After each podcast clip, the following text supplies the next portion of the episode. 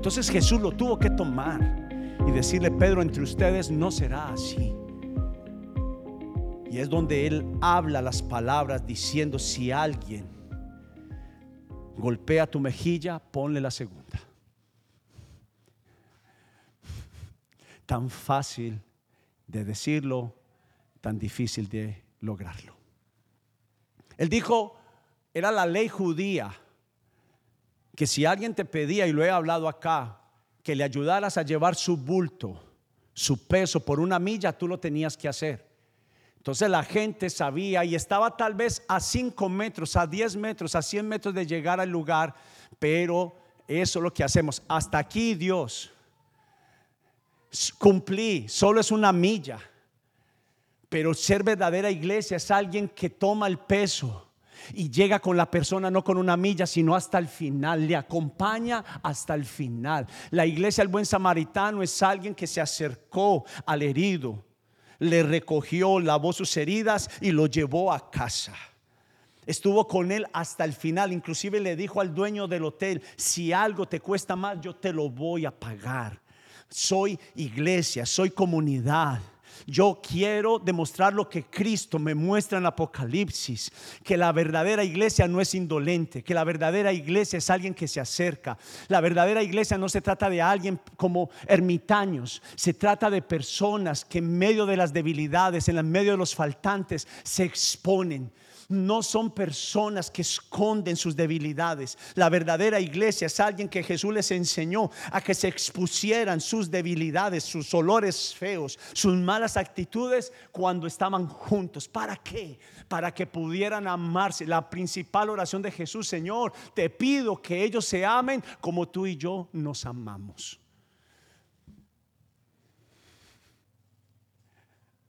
¿Y a quién escogió Jesús?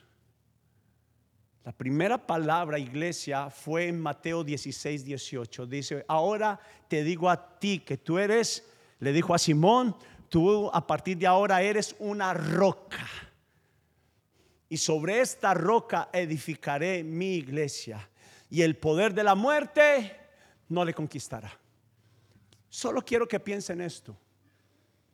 ¿Qué es aquella cosa más grande sobre la cual el hombre no ha podido hacer nada? Y no puede hacer nada. Es la muerte.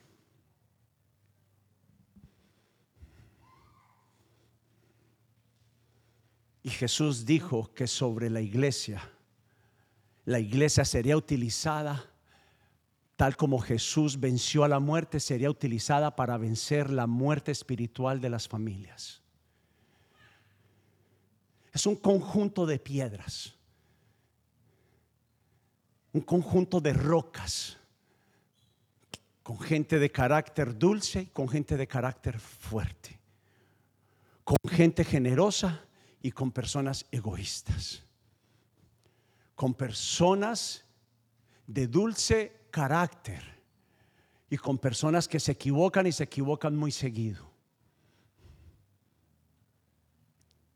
Pero él dijo, debe de ser, primero que todo, quiero hablarle de tres características de la iglesia, una iglesia que protege. Y déjeme empezar con un ejemplo. Necesito tres personas rápidamente acá. Uno, dos, tres. Tres personas. Uno. Vamos. yo la señalo pues. Uno. ¿Qué hacen allá abajo, por favor? Me falta uno. ¿Lo elijo yo? Una mujer valiente, Meli.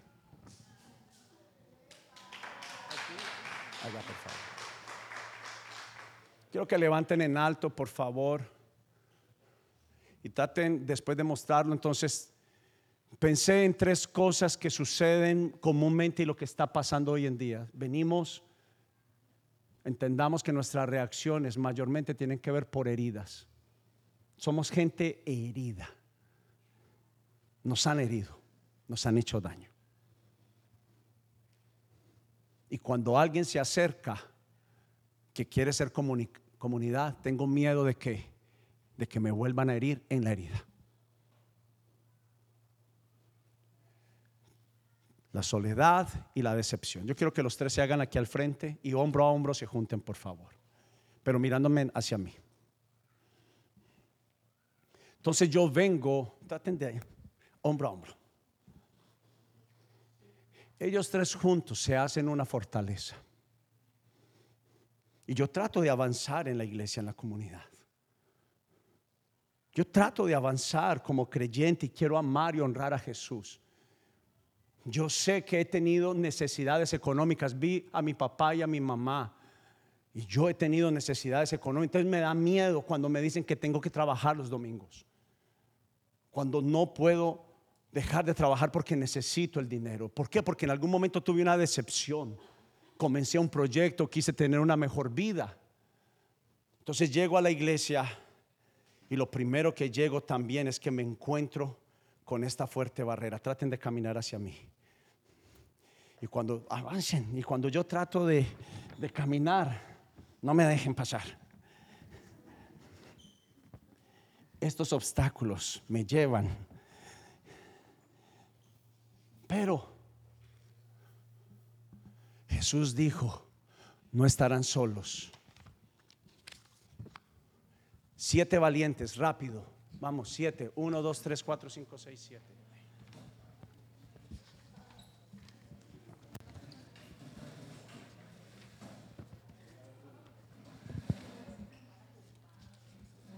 Dos más.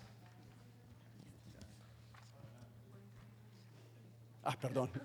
Quiero que las muestren allá. Entonces, protección, sanidad emocional, mental, espiritual. Somos una iglesia unida, somos una comunidad diferente, pero nos amamos. Somos luz, alumbramos las tinieblas. Y esta comunidad me dice que estoy en casa y en casa es donde me puedo equivocar, donde puedo ser yo.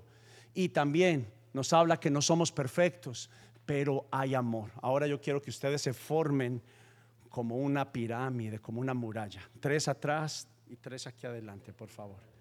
Mirando hacia ellos.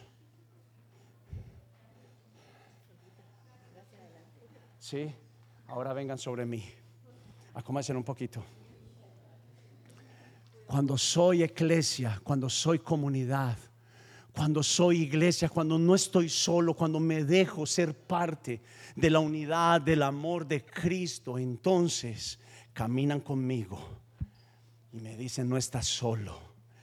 Recuerden, anteriormente no podía pasar.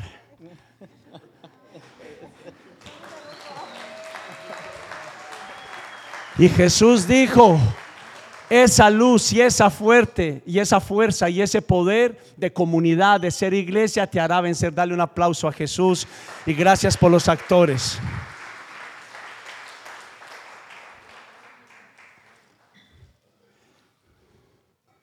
Y la Biblia dice que Jesús les dio el poder a la iglesia para vencer sobre el diablo. Jesús la edificó con personas. No edificó un edificio, construyó un reino de personas. Y él lo llamó mi cuerpo, mi novia, mi iglesia, mi comunidad, mi asamblea, eclesia. Las nombró roca. Y aunque yo fui débil y soy débil al lado de otros, me hago como una roca sólida me hago fuerte porque no estoy solo, me da estabilidad, me da seguridad y me da protección. Hoy tengo que decirles, sé que lo han escuchado, pero hoy escúcheme bajo la óptica de Apocalipsis que me revela, que me abre mi entendimiento. Es un peligro estar una vida en la fe solos. No podemos seguir excluyendo personas. No podemos tener siguiendo prejuicios en la mente y en el corazón. Y si alguien te falló, y si alguien te ha fallado, y si yo te he fallado, perdóname. Pero seamos iglesia y seamos comunidad. No somos los mismos cuando tú me amas a pesar de mis errores. Yo no vuelvo a ser la misma persona. Pero cuando florecen mis problemas y me dejas solo, solamente me recuerdas que soy malo y que soy débil y que soy alguien rechazado. Tú me muestras tu unidad y tu amor, yo digo, tengo esperanza porque la luz de Cristo a través de la iglesia ha venido sobre mí. Ha venido sobre mí. Y muchas rocas juntas son impenetrables para conquistarlas. ¿Qué le dijo Jesús a Pedro? La muerte no te conquistará. Pero le llamó no Pedro solo, no Simón, cuando lo llamó roca, cuando lo llamó iglesia. Sobre esta roca edificaré algo impenetrable, algo impenetrable. ¿Cuántos pastores sufren con esto? ¿Cuántas iglesias sufren con esto? ¿Cuántas divisiones? ¿Cuánta soledad en el cuerpo de Cristo? ¿Cuántos momentos donde yo te entiendo? Hay momentos donde tú quieres huir. Y especialmente cuando sale a la luz lo que ha pasado en tu vida especialmente cuando hay errores. Y déjeme recordarles algo, que Dios a veces permite que se vean, porque si no se ven y si no salen a la luz, aún delante de la iglesia, delante de los hermanos, delante de la comunidad, eso seguirá allí escondido, esa enfermedad, esa decepción. A veces queremos poner una barrera de orgullo cuando alguien viene a preguntarnos nuestro estado. Pero démonos una oportunidad, mi llamado, bajo la óptica de Apocalipsis, démonos una oportunidad de edificar esta casa, de edificar el cuerpo de Cristo. A veces nos hemos basado más en la apariencia de la persona que no nos gusta con la apariencia, con un gesto, con una actitud. Pero ser comunidad es alguien que le damos la oportunidad de tantas oportunidades como Jesús se la dio a los apóstoles. Por eso es un líder perfecto. Mi, líder, mi pastor, es perfecto. Por eso le sigo.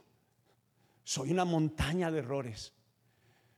Pero cada vez Él me dice, hijo, yo sé a quién he llamado. Yo sé quién eres tú, conozco tus errores. Y aún así te llamé.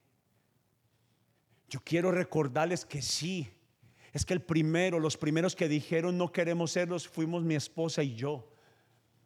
Que nosotros no teníamos miedo de que la gente nos hiciera daño, nos preocupaba un poco esto, pero lo que más miedo le teníamos era hacerle daño a personas y sé que lo hemos hecho. Sin intención, pero lo hemos hecho. Pero cuando tú te alejas de mí por mis errores y te alejas de tu facilitador y te alejas del hermano en la fe, lo único que haces es recordarme lo débil que soy lo abandonado que soy, lo rechazado que he sido.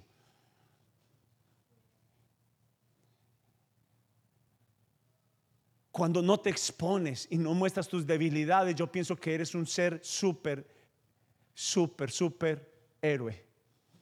Y en Jesús no hay superhéroes, el único superhéroe es Él. Pero Él mismo se mostró en debilidad.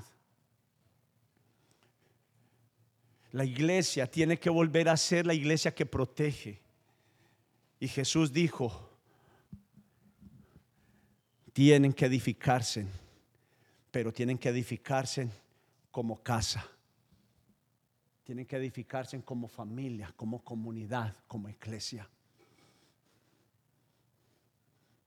Es tiempo que hayan rocas más grandes y más firmes para que sean los tíos y los abuelos y los padres de muchos. Es tiempo que en medio de las piedras se encuentra la provisión. Usted sabe que muchas de las cosas que Dios me ha mostrado su amor y su fidelidad ha sido a través de la iglesia. No saben lo agradecido que soy de que mis hijos tienen tíos y tías. No saben lo agradecidos que soy al sentirme rodeado por una comunidad de amor que no piensa en lo que yo hago, sino en quién yo soy, que le importa quién yo soy. Y yo quiero aprender contigo. Tú has sido alguien que ha potencializado Jesús lo mejor en mí.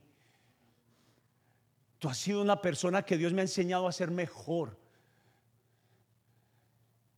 Cuando yo te veo a ti, veo tu crecimiento, eso me apura, me jala a ser mejor Porque si tú has crecido, yo le, el Señor me recuerda, hijo, puedes crecer aún más.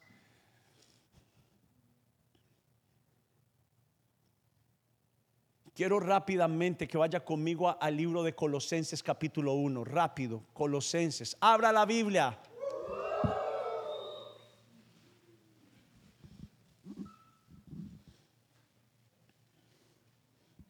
Para que conozcamos el original de la iglesia el que la constituyó, el que la creó. Colosenses me dice que el mismo que creó el universo, los cielos y la tierra, los mares y las montañas, fue el que creó la iglesia. Míreme un instante para acá. Quiero que en el tiempo me apoye a hacer una campaña de la restauración del nombre de la comunidad, de la iglesia, de la asamblea porque el enemigo ha utilizado esta herramienta. Muchos de ustedes, y lo he mencionado aquí también, han dicho es que la gente ya no quiere creer porque perdió la fe en, qué? En la iglesia. Pero ¿sabe por qué perdieron la fe en la iglesia? Porque creyeron en el proyecto, en la imagen antigua la actual, la que edificó Jesús, dice, donde hubieran anunciado a la verdadera iglesia, la gente no estaría espantada con los sucesos que pasan dentro de la iglesia, porque es dentro de la iglesia que tienen que pasar las cosas que también a veces no queremos que pasen. Cuando algo sale a la luz, Dios está en medio del asunto. Si un pecado sale en medio de la iglesia, gloria a Dios, porque esa oportunidad, esa persona tendrá una oportunidad de restauración. Si esa persona me falla, gloria a Dios porque tendrá la oportunidad de darse cuenta que falló y de mejorar. Eso es ser iglesia, el mismo que constituyó el universo. Y se le llama a Cristo. Versículo 15 de Colosenses 1 dice, Cristo es la imagen visible del Dios invisible. El que edificó la iglesia es la imagen misericordiosa, bondadosa, que amó a doce imperfectos. Dice, Él ya existía antes de que las cosas fueran creadas y es supremo sobre toda la creación. Nos está recordando quién es Él porque por medio de Él Dios creó todo lo que existe en los lugares celestiales y en la tierra. Hizo las cosas que podemos ver y las que no podemos ver, o sea que son reales, tales como tronos, reinos, gobernantes y autoridades terrenales y espirituales. Todo fue creado por Él, del mundo invisible, todo fue creado por medio de Él y para Él. Es suyo, le pertenecen a Cristo, son de Jesús. Verso 17 dice, Él ya existía antes de todas las cosas y mantiene unida, no se le ha salido de las manos la creación, no se le ha salido de las manos. Cristo también es el líder, la cabeza visible. Y míreme para acá, el responsable. Jesús es el responsable de la iglesia y no se le ha salido de las manos. La iglesia bajo lo que es comunidad no se le ha salido de las manos a Dios. Es parte del proyecto de Dios. Cuando tú te sales del proyecto de Dios, del diseño de Dios, lo que yo le llamo vas en contracorriente. Cuando Dios está llamándote a ser parte de una comunidad, es una comunidad de débiles. Pero para que se fortalezcan en quién? En ti. Para que el que ande en oscuridad se ilumine con quién? Contigo para que el que le falte dinero se bendiga con quién? Contigo.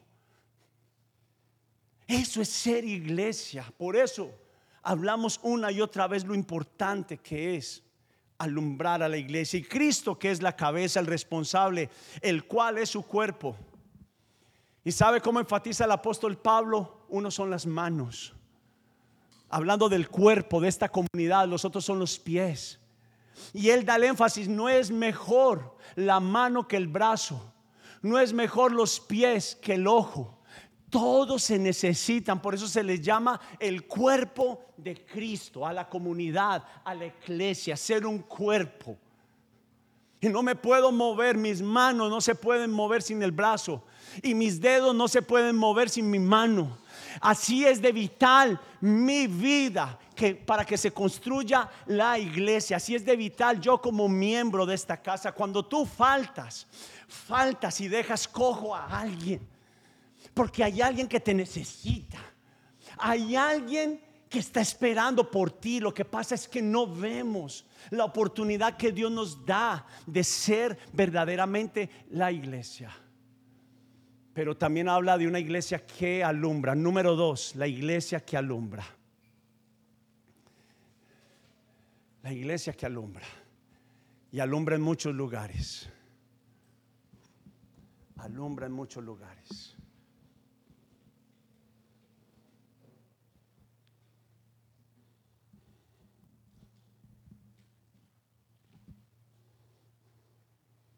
Quiero que las personas que tienen la linterna se lo pongan sobre su rostro. Quítela. Cuando estamos escondidos, cuando nos escondemos, escondemos nuestra aflicción, cuando escondemos lo que está pasando te quejas de Dios, pero es que Dios ya creó un diseño. Tú quieres bregarlo solo, tú quieres bregarlo a tu manera, pero Él dijo, la manera se llama comunidad, alumbres en hijos, hijas. Y vengan para acá todos, por favor, los que tienen la linterna. Vengan para acá. Vámonos a la parte más oscura. Ah, no, ya, que apagaron.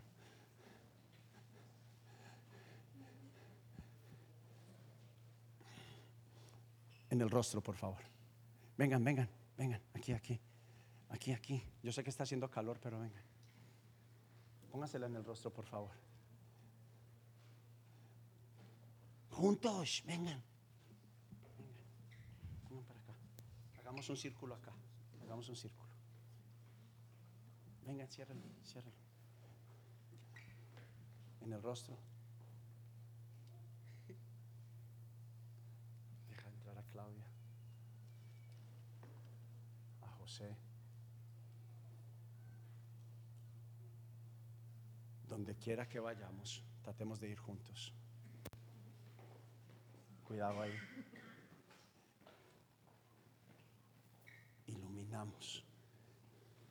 Iluminamos. Lo más oscuro, lo más oscuro de la enfermedad, lo más oscuro del pecado. Y bendecimos y recorremos los caminos difíciles. Vamos a ver cómo nos metemos por acá. Nadie dijo que sería fácil. Nadie.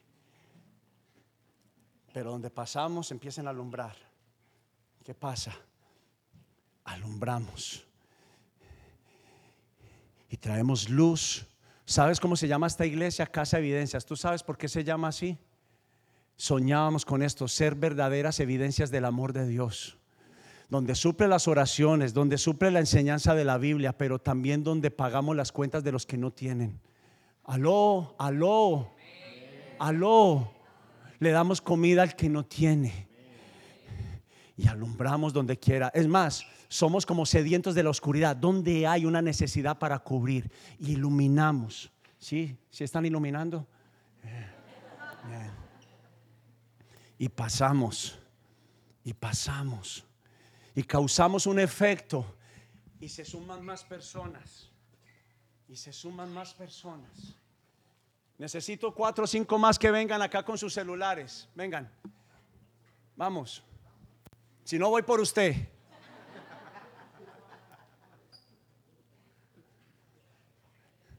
Miren lo oscuro que está allá.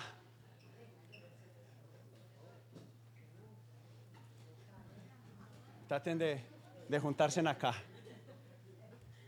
Y cuando hay mucha luz, ¿qué dice las personas? ¿Qué está pasando allá? ¿Sí o no? Eso era oscuro. Vengan, pasen, pasen. Pasen, pasen, pasen aquí. Y péguense lo más que puedan. Vengan, vengan. El único que está sudando soy yo. Vengan, tranquilos. Péguense acá, no se me extiendan tanto aquí, junticos. Vengan, llenen acá todos estos espacios. Llénenlo, llénenlo, llénenlo, llénenlo, llénenlo, llénenlo, llénenlo. llénenlo. llénelo. Y recorremos. Y recorremos. Sí, hay unos más bajos, otros más altos, unos flacos, otros gorditos, unos que tienen dinero, otros que no, otros que tienen más dones que otros, pero somos una comunidad que alumbra, que bendice, que no vive para sí misma, sino que vive para alumbrar y Cristo dijo, vayan a las naciones y enséñenles a otros a hacer esto mismo. Y esto es lo, el reto que ha tomado Casa Evidencia, ser una luz. Ahora iluminen a todo lugar. Ser una luz en medio de la oscuridad. Un fuerte aplauso para estos actores y para Cristo. Gracias, gracias. La linterna la pueden devolver al final, por favor. Gracias, hija. Una iglesia que alumbra.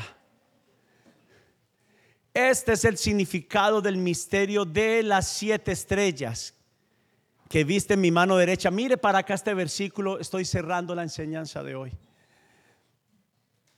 El significado, el propósito, el plan, el diseño original de ser comunidad, de ser una asamblea. Seamos claros, Estados Unidos es un lugar de mucha oscuridad y de mucha frialdad espiritual. Tan fácil que es enfriarse espiritualmente. Es muy fácil.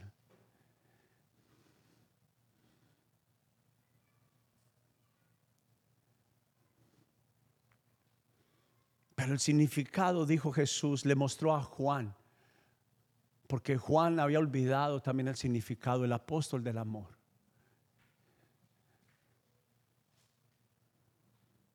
Es que ellos estuvieron ahí con Jesús. Hijos amados,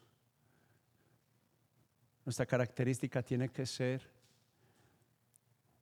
una iglesia. Yo sé que usted ha pasado y dice la Biblia que aún las pléyades, los, las estrellas brillan para Jesús. El mundo te dice que brilles para tu propio honor. Pero cuando tú empiezas a brillar con el solo hecho de esto, de decirle, Señor, mírame, ¿me ves? Hay dos clases de estrellas. Una que es muy sola que te enseñaron por las debilidades, que tenías que superarte y que lo tenías que hacer costara lo que costara y que si lo puedes hacer solo mucho mejor. Pero la Biblia dice es, sé una estrella, sé una luz brillante para que muchos se beneficien a través de ti. Y por eso queremos que tú seas un pastor, una pastora de esta casa. Para que seas, cuando me refiero a un pastor y una pastora, le recuerdo ser un papá que alumbra, una mamá que llena el amor que no tuvo, que no tuvieron otros. Y por eso volvemos a insistir, pasar tiempo con Jesús. Cuando tú dejas de venir, lo estás haciendo en tus argumentos. Y yo sé, yo sé que la mejor manera es entender lo que Cristo dijo en Apocalipsis 1:20.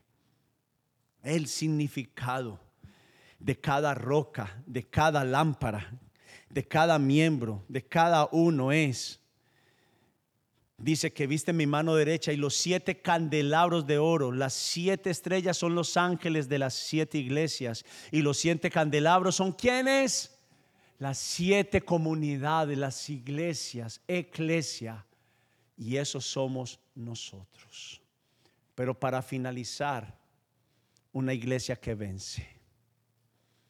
Quiero que vaya conmigo al libro de Apocalipsis capítulo 12, verso 7. Los músicos, por favor.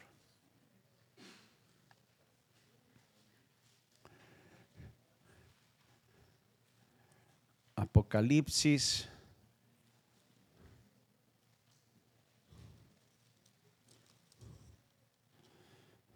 capítulo 12, disculpe, 12, verso 7.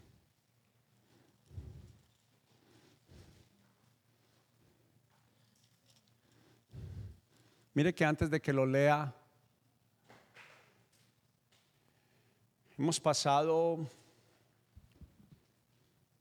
es el mismo momento con dos cosas. Pero Apocalipsis me recordó y me tranquilizó. Mire lo que hace cuando algo se te anuncia. Y Apocalipsis, no se pierda esto, por favor. Apocalipsis es, me abre los ojos. Y estamos en una época donde la iglesia creció. Y cuando tú creces como luz en medio de un, en medio de un mundo de tinieblas, tú afectas a esas tinieblas. Y lastimosamente me duele y semanalmente, pues cada semana, especialmente después de la iglesia, yo empiezo a orar las palabras de Jesús. Que se amen que se perdonen, que no se distraigan, que no se pierdan. Porque cuando tú creces siendo luz, siendo unidad, siendo familia, invades el campo de alguien. Mírame para acá. Jesús lo anunció, él dijo, Satanás vino para robar, matar y destruir. Y este gobierno de robar, de matar y destruir está en la tierra. Está en New Jersey. Está en el Bergen County. Está en Inglewood. Y claro, cuando empezamos a traer este efecto de pasar tiempo con Jesús, nuestra luz, el enemigo se levantó. para atacarnos con dolor, con distracción, tratando de dividir la iglesia. Fueron más evidentes las faltas y los pecados de yo, de, de Alex como persona. No era que no los tenía antes, es que el enemigo te los hace ver más grandes de lo que son. Pero Apocalipsis me mostró. Algunos han tomado decisiones por honrar al Señor. Y el enemigo está enojado. Está enojado contigo. Está muy enojado. Porque tomaste una decisión para honrarle. Tomaste una decisión. No pienses que el Señor se olvidó. No pienses que estás solo. Es que estás afectando lo que anteriormente le pertenecía a Jesús. Jesús dijo, yo fui a la tumba en los tres días que estuve muerto antes de resucitar. Y el enemigo se enojó. Porque el enemigo dijo, la muerte de Cristo es mi victoria. Mas el Padre y Cristo sabían que en la resurrección, en la manifestación de la luz, de la unidad y de la iglesia, estaría la victoria. A Pablo, a Pedro los trataron de matar y quizá lo lograron. Pero el efecto que ellos causaron como iglesia, como comunidad, hizo toda la diferencia. Y hoy en día somos miles y miles y cientos de miles de personas que fuimos alcanzadas por esa luz. Pero familia, cuando te encuentres en diferentes pruebas, acuérdate de Apocalipsis capítulo 12, versículo 7 en adelante. Lea conmigo. Entonces, diga conmigo guerra. Claro, hijos. Claro. Claro. Pero Apocalipsis me dice, me promete que la victoria ya está dada por adelantada. Él dijo, hubo una guerra en el cielo. Miguel y sus ángeles lucharon contra el dragón y sus ángeles. Mire uno de los nombres de Satanás. Dragón, número uno. Y dice, el dragón perdió la batalla. Él y sus ángeles fueron expulsados de dónde? Del cielo. Esto tiene dos etapas. La del cielo ya fue sacado. Tiene dos. Falta la segunda. ¿Dónde termina? Primero comienza aquí. Dice, este gran dragón, número uno. Dos, la serpiente antigua, llamada diablo. Tres. Cuatro, Satanás. Cuatro nombres identificados. El enemigo es identificado hoy en el nombre de Jesús. Dice, la serpiente antigua llamada diablo o Satanás, el que engaña al mundo entero, fue lanzado a la tierra. Aquí comienza la segunda etapa junto con todas con todos sus ángeles. Ya fue sacado del cielo. Ahora comienza la segunda etapa. Comienza ya él está aquí. Luego oí una fuerte voz que resonaba por todo el cielo. Y dice, por fin ha llegado el futuro. Apocalipsis, la iglesia, dice, por fin ha llegado. Resiste, Jesús está diciendo, resiste, no te vayas, no te vayas de iglesia, no te vayas de la comunidad, resiste. Porque por fin ha llegado la salvación y el poder el reino de nuestro Dios y la autoridad de su Cristo, el mismo que creó los cielos y de la tierra, sigue teniendo la autoridad sobre el universo. Y dice, pues el acusador de nuestros hermanos, ¿cómo se llama el acusador de nuestros hermanos? El mismo que te vende las mentiras, la serpiente antigua, el dragón que te dice, ellos no te van a ayudar, no vas a crecer, no vas a avanzar, lo que te hicieron está mal. Todo él te vende toda esa basura. Y sabes que él sabe, conociendo nuestra debilidad y sabe cómo nos puede acusar. Él es aquel que te engaña y luego te dice, cuando tú vas a ver en el estrado, dice el que me engañó es el fiscal. Me engañó el mismo que me ofreció estas mentiras, este engaño, esta envoltura mentirosa, una envoltura hermosa, pero con un contenido de muerte que lo logré ver cuando lo probé, es el mismo que luego me acusa. Pero él dijo, ha llegado el tiempo. Pues el acusador de nuestros hermanos, el que los acusa delante de nuestro Dios de día y de noche, su tarea de Satanás y decirle, Padre, no la puedes bendecir. De día te dice, no lo puedes prosperar. ¿Por qué? Porque yo lo hice caer. Tú le habías anunciado que debía de obedecer y yo le vendí mentiras, que se fuera de la luz, que se apartara de la verdad, que no obedeciera, que vendiera su promigenitura, que vendiera así las lentejas por un plato de lentejas. Pero, pero, pero él dijo, verso número 11 dice, ellos lo han vencido por medio de la sangre del cordero y por el testimonio de ser iglesia. Dieron y no amaron tanto su vida. No se trata de nosotros, sino hasta el punto por cumplir el propósito de Cristo en la tierra de vivir para Él y vivir por Él y para Él, como hasta para tenerle, perderle el miedo a la muerte. Dale un fuerte aplauso al Señor.